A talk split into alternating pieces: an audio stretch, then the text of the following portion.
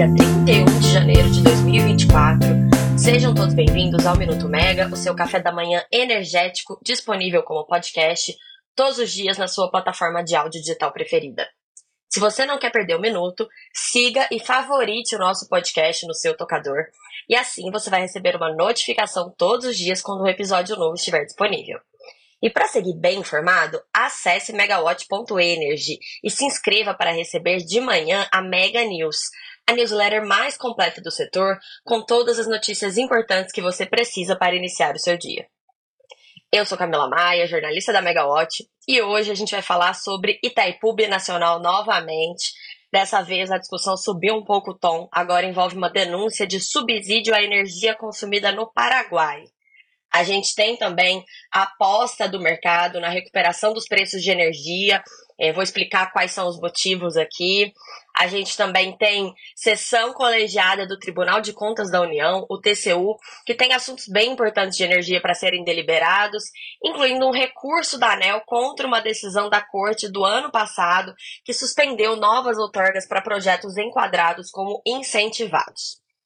Vamos começar então pela discussão do preço de energia é, assunto mais leve, ontem eu comentei com vocês aqui, rolou o segundo dia de um grande evento do banco UBS aqui em São Paulo e participaram executivos de empresas de energia em alguns painéis muito interessantes. O destaque que eu vou fazer para você tá, para vocês está na percepção do preço de energia desses executivos. É, estavam lá o Fábio Zanfelice, CEO da Auren, o Daniel de Laviero, CEO da Copel, o Eduardo Ayama, vice-presidente financeiro da Eletrobras, e o Frederico Sarmento, que é head de energia da, do Pátria.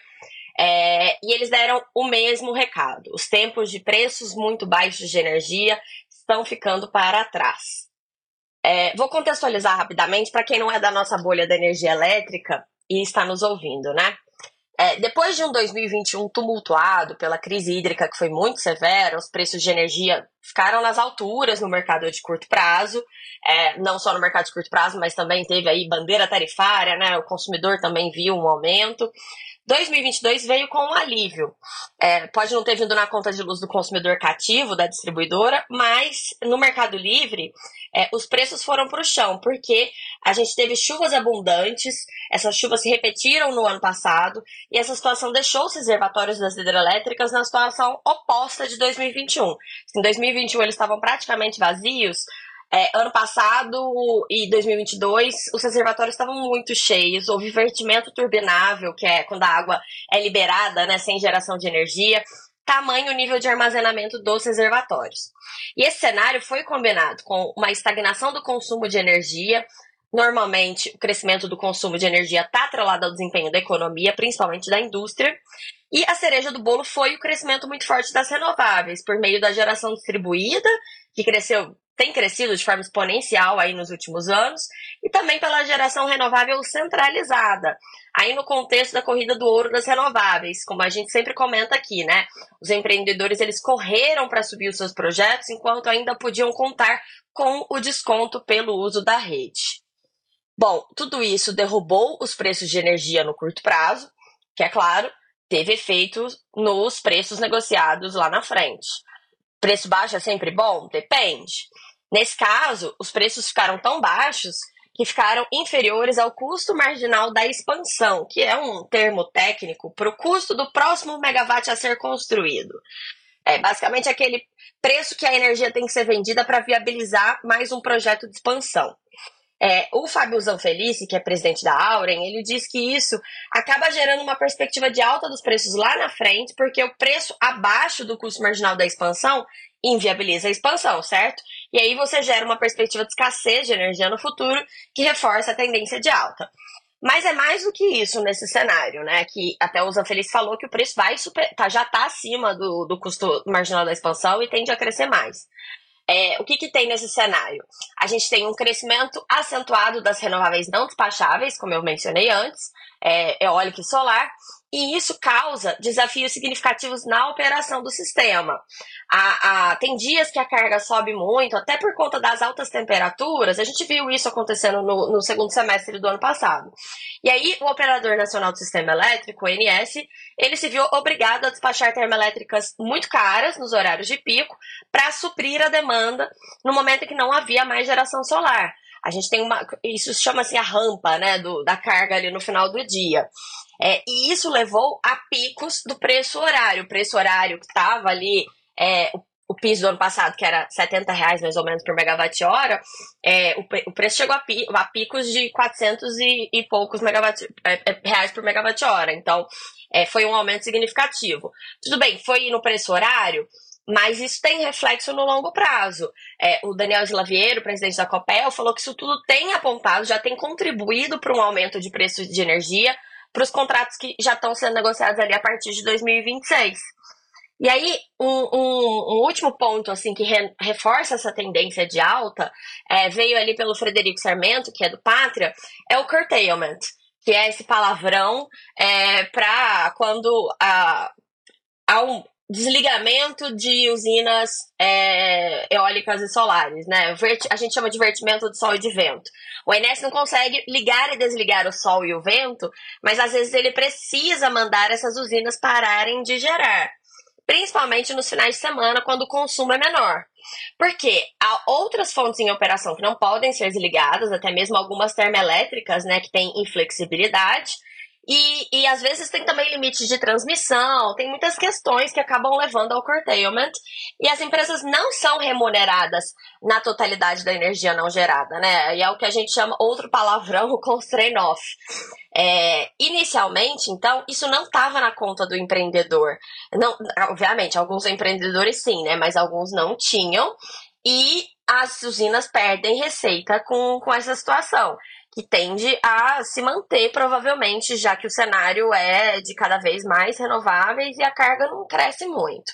E a gente não tem como armazenar essa energia dessas usinas, né, em baterias, por exemplo, que a gente ainda não tem uma viabilidade desses preços.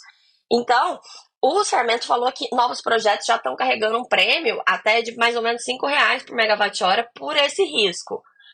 A curva de preços divulgada pela plataforma Decide que depende até da informação dos próprios agentes, ela ainda aponta para um preço menor, um preço de 135 reais por megawatt-hora no longo prazo para energia convencional, e aí sobe para 166 para fonte incentivada, que é por conta do desconto pelo uso da rede, né? Você tem o um desconto ali na tarifa de transmissão, então tem um prêmio no preço da energia.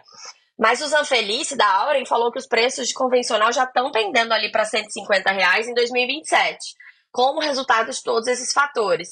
Então, é um cenário bem importante para a gente acompanhar. Bom, falando em fonte incentivada, vamos para o nosso próximo assunto de hoje. Em novembro de 2023, o ministro Benjamin Zinler, do TCU, ele decidiu suspender novas autorizações de projetos enquadrados como incentivados pela ANEL. E o motivo foi o entendimento de que projetos com mais de 300 megas de potência não podem ser enquadrados como incentivados. A lei bota esse limite e a ANEL tem liberado projetos superiores a isso. Como? Porque os empreendedores eles fatiam esses projetos em vários menores. E aí o TCU entendeu que essa é uma forma de burlar a lei, definiu que novos benefícios não podem ser concedidos até que sejam estabelecidos critérios regulatórios que tornem eficaz esse limite de 300 megas da lei. É, nesse acórdão, o Zinler lembrou que esses benefícios chegaram a 10 bilhões de reais em 2023 é, benefícios que são pagos pelos consumidores de energia, né? Que eles subsidiam é, esse, esse desconto. Então, o consumidor, é, é todo mundo paga a tarifa fio, certo? Consumidor e gerador. Esses projetos têm desconto pelo uso da rede, assim como seus consumidores.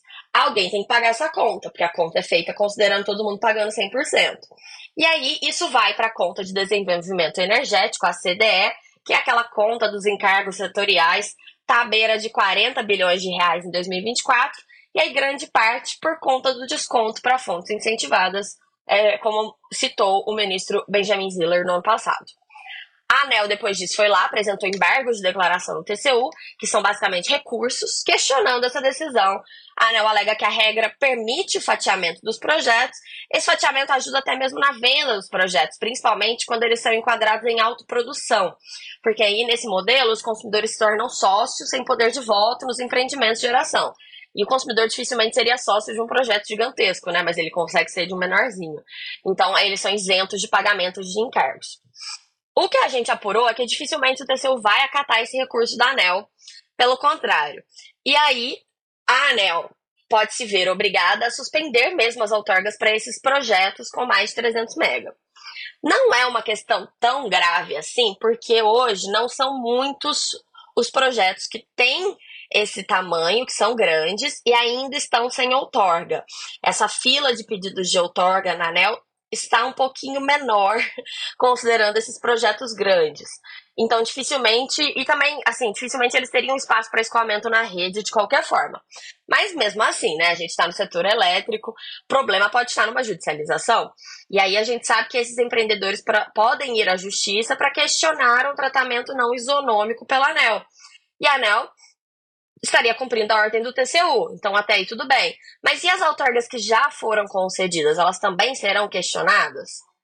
É algo bem delicado, né? A gente não gosta de rever o passado, mas enfim, é, tudo pode acontecer.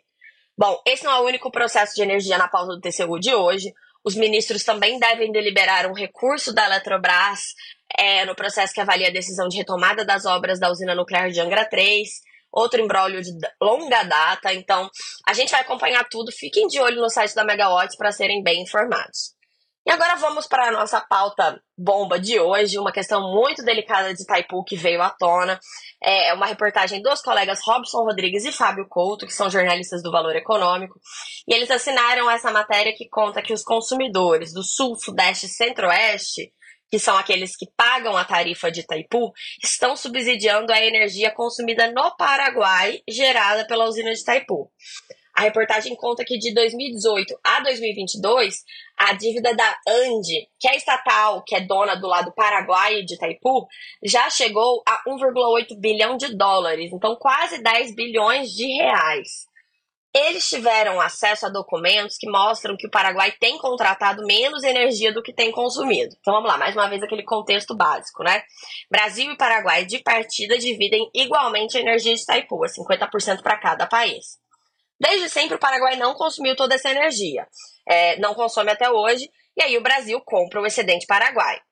A ideia lá atrás, né, 50 anos atrás, quando essa usina foi construída, era que gradualmente a economia do Paraguai se desenvolveria e o país passaria a aumentar a, a, o seu consumo para chegar aos 50%, mas o Brasil ainda fica com a maior fatia.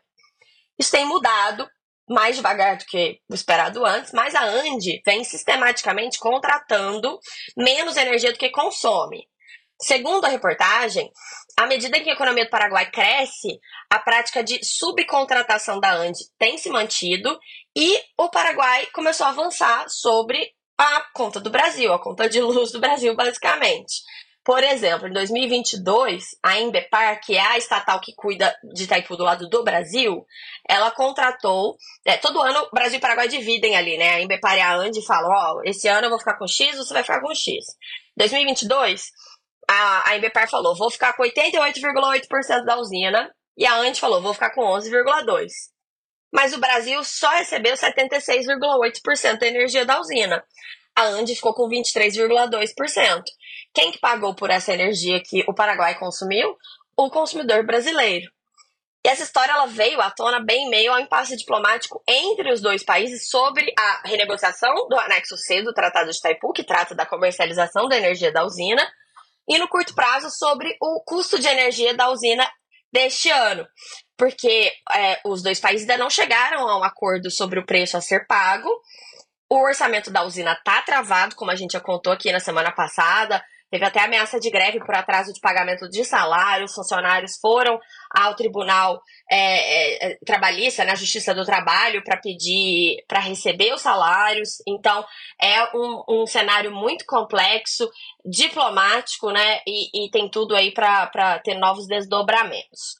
Vamos falar rapidamente só da agenda de hoje. Agora pela manhã, temos como destaque a visita do presidente da Agência Internacional de Energia, o Fatih Birol, ao ministro de Minas e Energia, Alexandre Silveira. Mais uma vez, o Silveira tem agenda pública hoje, foi divulgada ontem, inclusive, a agenda. E é, hoje, depois dessa, desse encontro, eles vão assinar um plano de trabalho conjunto para aceleração da transição energética. Depois disso, vão dar uma entrevista coletiva à imprensa. Então, meu recado para vocês é continue de olho na Megawatt hoje e não deixe de se inscrever para receber a Mega News, porque além dos assuntos que eu falei aqui hoje, a Mega News ela tem outros destaques do noticiário, tem questão ali do ministro é, com a Bolívia sobre é, giral, a gente tem a agenda completa das autoridades e dos eventos do setor, então você consegue saber tudo o que está acontecendo, é, destaques, é, as publicações mais relevantes do Diário Oficial da União, né, quando tem algum destaque muito importante, a gente também coloca nessa newsletter. Então, convido você a acessar megawatt.energy e se inscrever para receber a Mega News. Eu fico por aqui, espero que vocês tenham uma ótima quarta-feira e até mais. Tchau, tchau.